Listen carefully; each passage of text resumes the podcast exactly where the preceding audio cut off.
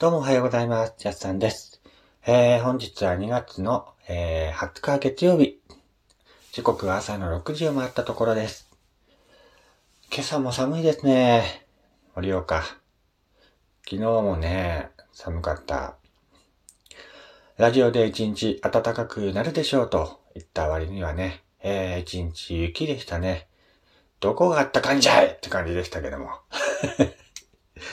えー、あったかいのはね、関東の方でしたね。20度近くまで気温が上がったみたいですけども、盛岡、東北、まだまだ寒い時期が続いております。昨日もね、まさかの雪でしたからね、一日ね。まあ、夕方から雨には変わったんですけども、雪が降るとね、本当にもう、何もしたくないという感じでね、気分が乗らない一日でございましたけども。今日からまた新しいね、えー、週になりました。月曜日、えー頑張っていきましょう。えーさて、今日はですね、2月の20日はですね、えっ、と、アメリカのメトロポリタン美術館がね、えー開館された日でもあるんですね。メトロポリタン美術館と言いますと、アメリカ合衆国ニューヨーク市マンハッタンにある世界最大級の美術館としても有名ですね。メトロポリタン美術館の設立構想は、1864年パリで7月4日のアメリカ独立記念日を祝うために集まった、えーアメリカ人たちの会合の席で提案されたと言われています。この会合の参加者の一人だったジョン・ジョントンっていう方がですね、えーアメリカに国際的規模の美術館が存在しないことを訴え、えーメトロポリタン美術館の設立構想を訴えたんですけども、この時点では美術館の建物は愚か、一点の絵画でさえ所有していなかったと言われています。美術館は6年後の1870年に開館。その後は募金による購入や様々なコレクターからの、えー贈り物によってですね、えー所有するね、ものが本当に増えまして、えー関係者たちの努力の結果、現在では絵画、彫刻、写真、工芸品など、またね、家具、楽器、装飾品など、300万点の美術品を所有する美術館となっているそうです。全館を一日で巡るのは難しいほどの規模を誇る世界最大級の美術館となっているみたいですね。一日で回れないほどの広さになったと言われています。それだけね、大規模な美術館として、えー今、アメリカにあるんですけども、本当にこういった美術館っていうのはね、一日いても飽きないですよね。あ盛岡にもあの、岩手県立美術館があるんですけどもね、本当に小さい頃からね、何回も行ってるんですけど、何回行っても飽きないですね。うん、ああいうところは本当に好きですね。自分で本当に。はい。まあそういった記念日がある本日2月の20日、一日頑張っていきましょう。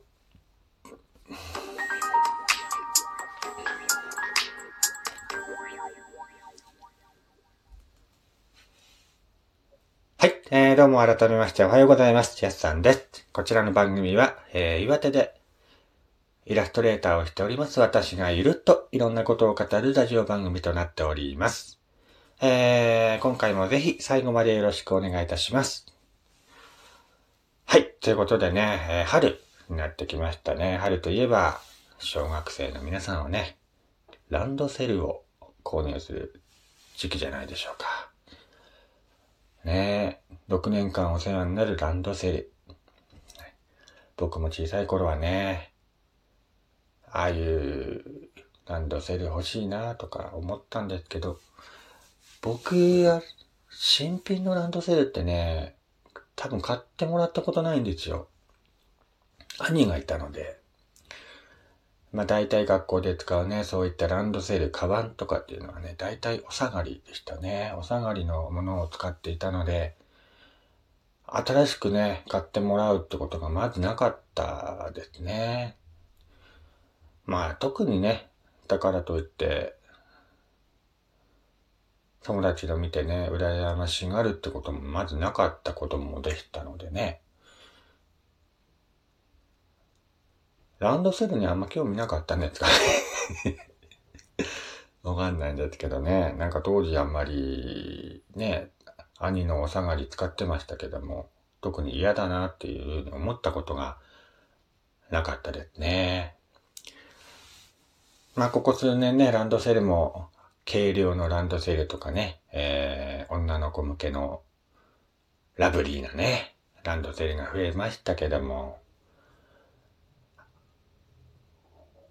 なんとですね、恐竜ランドセルっていうのがあるらしいんですよ。もう恐竜大好きな私にしたらね、もう欲しくなっちゃうようなランドセルが今あるみたいで。まあ今年からね、あの、発売されてたわけじゃなくて、もう前々からね、あったらしいんですけども、たまたま人から聞きましてね、こういったランドセルが今あるらしいよっていうのを聞いて、え、マジで？って。恐竜ランドセルってどんなの？って思って、えー、ちょっとね、私、調べてみました。恐竜ランドセル。自分で作る君だけの恐竜ランドセルっていうのでね、えー、なんか、自分で作れるそうなんですよ。オリジナルのランドセルをね。しかもですね、恐竜王国で有名な福井県のね、福井県立恐竜博物館が監修しているというもう、ガチのね、恐竜ランドセルらしいです。すごいですよね。ステップ1。まずは好きな恐竜を選ぼうということでね。えー、いろんな恐竜の模様を選べられるんですね。まあ、ティラノサウルスとかトリケラトプスとかね、えー、フクイラプトス、スピノサウルスとか、なんかパターンは320通りらしいんですよね。なんか選べられるらしいんですよ。で、ステップ2、好きな本体カラーを選ぼうということで、本体カラーを選んで、えー、ステップ3、好きな背中カラーを選ぼうということで、えー、ランドセルの裏側の色まで選べられるそうです。で、ステップ4、サイドの爪痕ありなしを選ぶということで、あのー、ランドセルの脇の方ですね、そこにあの、恐竜の爪痕を入れるか入れないかというのを選べられるらしいです。で、ステップ5、ダイナソーナスカにチェンジできるということで、えー、そのステップを踏まえてですね、えー、自分だけのオリジナル恐竜ランドセルっていうのがね、作れるらしいです。すごくないですか？もう、画像を見ただけでね、欲しくなっちゃう。うん。僕子供だったら欲しいね、これ。うん。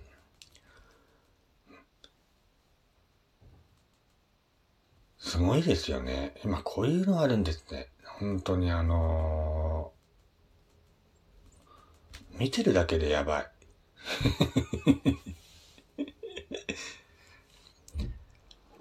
あの、恐竜ランドセールをデザインしたね、えー、ケーターってどんな人っていうので、新しい恐竜ランドセルのデザインは恐竜イラストレーター恐竜グッズデザイナーのケータさんっていう方がね、担当しているそうです。ケータさんは独立1年目にして、学研恐竜図鑑、Z 界、トイザウルスなどの大手メーカーからのコラボ案件を次々に発表。10年来のデザイン実務経験と30年来の恐竜への愛。イラストグラフィック、アパレル生産、専門学校の講師、そして古生物イラスト、手掛ける人らしいですね。子供たちの喜ぶ顔のために恐竜コンテンツを手掛ける。今後も目が離せない大注目のイラストレーターさんらしいですね。恐竜専門のイラストレーター、恐竜イラストレーターなんてって。へえ、こういう人もいるんですね。ケイタさんのイラスト見たんですけどもね、本当に可愛い恐竜描いてる方で、うわもうすごいなと思いましてね。そういう恐竜とか動物とかってね、僕、描けないんですよね。人間とか、車とかね、そういったものは僕描けるんですけども、恐竜大好きだよって言ってる割にはね、恐竜のイラストを一枚も描いたことがないんですよね。なんかね、小学校の頃からね、動物の絵が苦手で、描いてないんですけど、チャレンジしてみようかなと思いますね。これはね、チャレンジしてみたい。まあ、ケイタさんにはかなわないと思いますけどもね。恐竜大好き大好きってラジオで言ってるわ。ね。恐竜大好きやすさんなんでね。恐竜のイラストを今度描いてみようかなと思います。まあ今ね、こういった恐竜ランドセルっていうね。まあ男の子向けのランドセルでしょうね。これね。こういうのもあるみたいなんで、本当に学校行くのがね、楽しみになってくる、じゃないかなと思います。それでは、今日も一日ね、頑張っていきましょう。お相手は、やすさんでした。